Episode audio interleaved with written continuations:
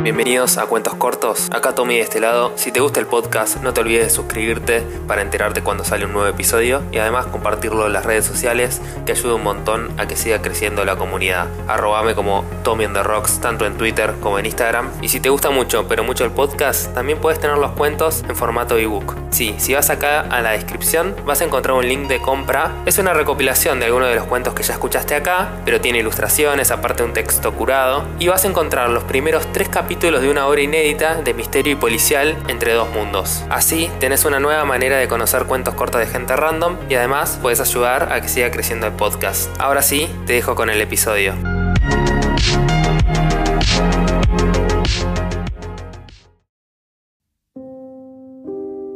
El bosque más oscuro.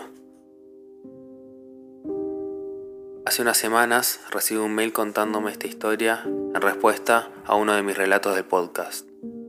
Al principio no la creía, veía muchas cosas que no cerraban del relato, pero hoy recibo un paquete en el correo y me decidí a publicarla para que ustedes decidan si es verdad o no. El mail dice así. Hola, hace varios meses descubrí tu podcast de casualidad en Spotify me gustaron tus historias. Cada noche las escucho antes de dormir. Hace poco escuché uno de los episodios y me hizo recordar algo que me pasó hace unos años. Era el verano de 2005. Con mis amigos nos fuimos de vacaciones al sur de Argentina. Siempre habíamos fantaseado con la idea de tener unas vacaciones en las que irnos sin nada planeado. Llevar mochilas, cacerolas, algo de comida y acampar. No depender de nada ni nadie más que nosotros mismos. Ninguno tenía experiencia en acampar, así que te imaginarás que nuestros primeros días fueron un desastre. Un día llovió y se nos inundó la tienda de campaña por estar mal armada. No sabíamos usar la garrafa para cocinar y tampoco habíamos llevado el abrigo necesario para las noches, que refrescaba bastante. Pero a pesar de todo eso, estábamos felices. Nos despertábamos temprano a buscar leña, pasábamos la tarde nadando en el río y haciendo un concurso de quién saltaba de la roca más alta. Por la noche terminábamos nuestro día con una fogata y disfrutando una cena de fideos y un vino. Sin duda, de las mejores vacaciones de mi vida. Al menos hasta ese momento. Al ser tres personas nos llevábamos bien y siempre había una forma de desempatar si no estábamos de acuerdo. Además, si uno quería tomarse un rato a solas, ir al río o quedarse durmiendo, la otra persona siempre tenía compañía. Era el número ideal de personas para hacer un viaje. Con Marcos y Antonio nos complementábamos muy bien. Marcos era mi amigo de toda la vida. Nos conocíamos desde jardín de infantes. Creo que no recuerdo un momento de mi vida en el que él no haya estado ahí. Nos habíamos hecho amigos porque a los dos nos gustaba Star Wars. De niños fuimos al cine a ver todas las películas juntos. Era como un ritual. Nos llevábamos muy bien y por lo general estábamos de acuerdo en todo. Antonio era el callado del grupo, el primo más chico de Marcos. Siempre estaba con los auriculares. Ponía el volumen de la música tan fuerte que incluso se podía escuchar cuando estaba a varios metros. No tenía idea de cómo aún no se había quedado sordo. Antonio por lo general le gustaba dar caminatas solo por el bosque y siempre volvía con alguna piedra o algún palo que encontraba como un tesoro de su aventura. Nuestro campamento no era fijo, íbamos moviéndonos de un lado a otro como nómadas. La idea era explorar y encontrar lugares escondidos. En una guía que llevaba conmigo había leído sobre un lugar en Villa Langostura, el lado espejo. Decían que su reflejo al atardecer era increíble.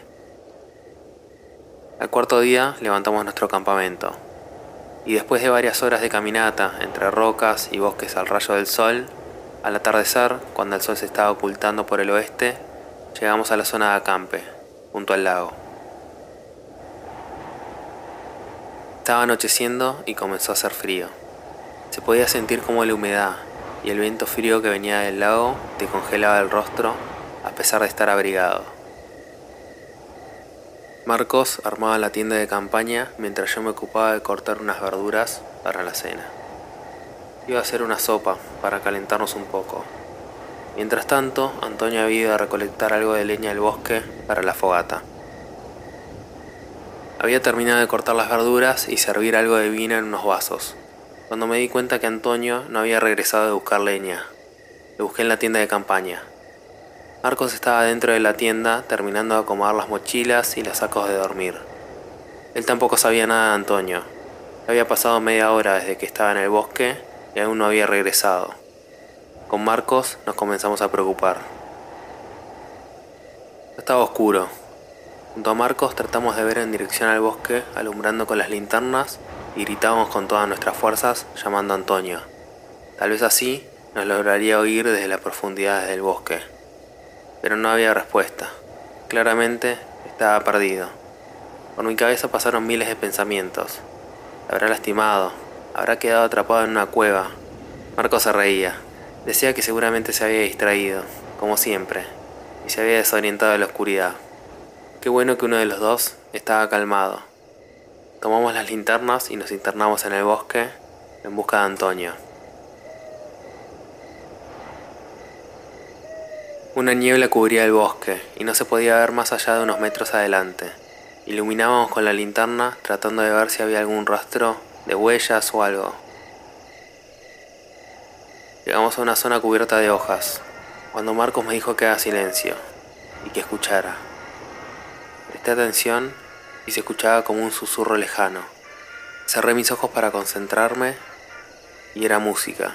Los malditos auriculares de Antonio, grité con fuerza. Con Marcos nos miramos y salimos corriendo en dirección a la música. Recorrimos unos metros, internándonos aún más en la niebla del bosque. La música se escuchaba cada vez con más claridad. Barrí el piso del bosque con el haz de mi linterna, cuando vi algo que brillaba a unos metros. Corrí sin pensarlo dos veces, cuando por fin lo vi. Era el iPod de Antonio, que estaba en el suelo. Lo tomé y detuve la reproducción de la música.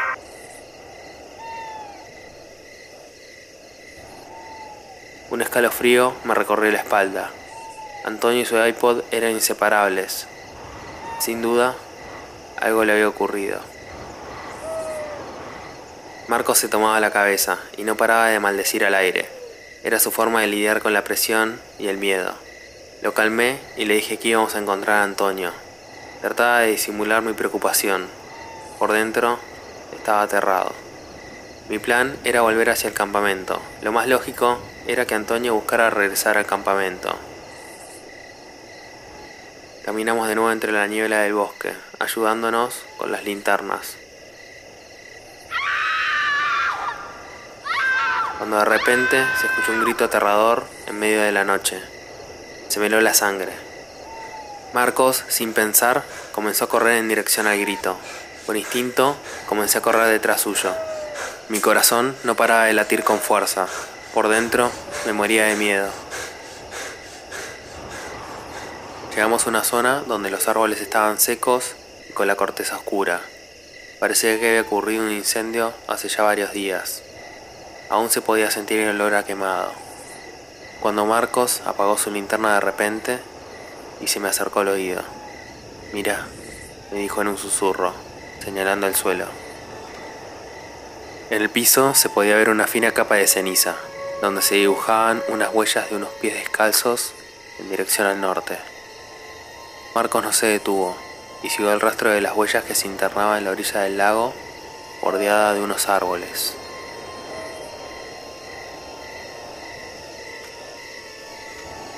Llegamos a la orilla. Era el lago espejo. Las nubes y la luna llena se reflejaban en la calma de sus aguas cristalinas. Solo se escuchaba el viento.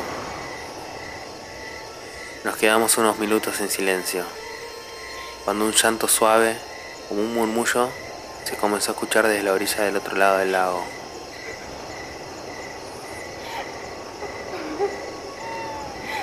Marcos me tocó el hombro y levantó su mano apuntando en esa dirección. A lo lejos, bajo la luz de la luna plateada, se revelaba la figura oscura de una chica saliendo de las aguas heladas. Perdido entre el soplido del viento, se escuchaba su llanto.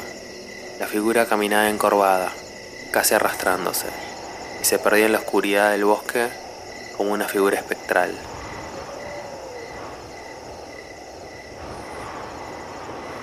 Regresamos al campamento, ya sin esperanzas de encontrar a Antonio.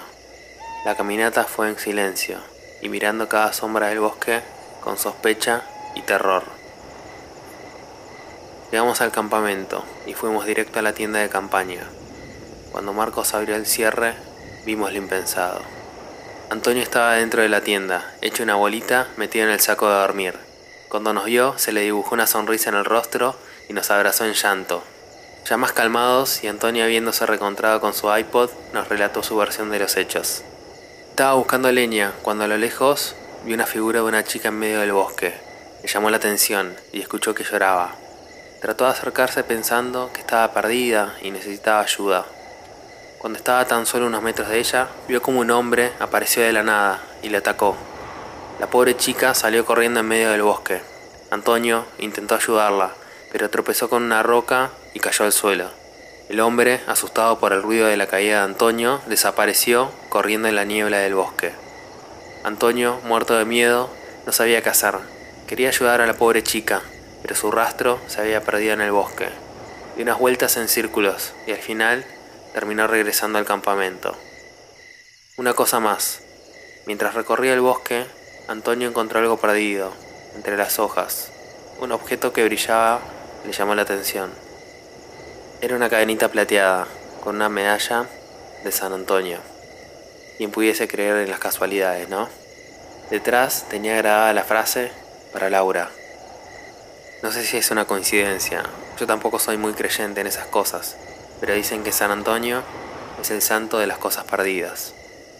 La chica del lago no era un espectro, era Laura, que necesitaba ayuda. Los tres nos quedamos en silencio y sin saber muy bien qué hacer o decir. Estábamos helados con el relato de Antonio. Al día siguiente fuimos a la comisaría local a realizar la denuncia. La policía no quería tomarla. Al final lo hicieron después de mucho insistirles. Trataban de evitar este tipo de casos que dañen el turismo de la zona. Básicamente cambiaron todo nuestro relato y sugerían que habíamos tomado de más. Cuando Antonio quiso darles la cadena con la medalla, dijeron que no había conexión con el relato, que la cadena podría estar hace años perdida en el bosque y no la registraron junto a la denuncia. Indignados y con el ánimo bajo por lo ocurrido, decidimos que nuestro viaje había terminado. Al otro día, emprendimos nuestra vuelta a Buenos Aires. Ya de vuelta en Buenos Aires y habiendo pasado un tiempo, todavía pensaba en Laura. Miraba las noticias de los periódicos locales buscando alguna respuesta. Algunos artículos de periódicos locales de Villa Langostura mencionaron la noticia de la chica del lado espejo y de las búsquedas de los rescatistas, pero no mucho más. Al mes de ocurrida la desaparición, las búsquedas dejaron de hacerse. Hace unas semanas escuché tu podcast, Reflejos del Pasado, y no podía creer la casualidad y la coincidencia del relato. Todo lo ocurrido me volvió de repente. Busqué la vieja medalla que aún conservo en un cajón junto a algunas fotos del viaje. Antonio me dio a mí la medalla, él no quería guardarla. Le hacía muy mal recordar todo lo ocurrido en el bosque. Me puse a mirarla en detalle, buscando algo, cualquier cosa que me pudiera dar algo más de información, una pista, para saber qué le había ocurrido a Laura, cuando noté una pequeña muesca en el contorno.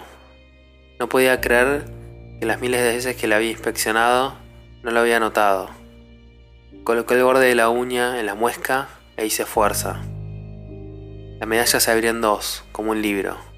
Era un compartimento secreto. Dentro de la medalla había un papel doblado, lo saqué con cuidado y lo abrí. Era un papel pequeño y tenía escrito una frase. Ayúdanos a encontrar las cosas perdidas. También había un dibujo de un corazón y estaba firmado por una letra R.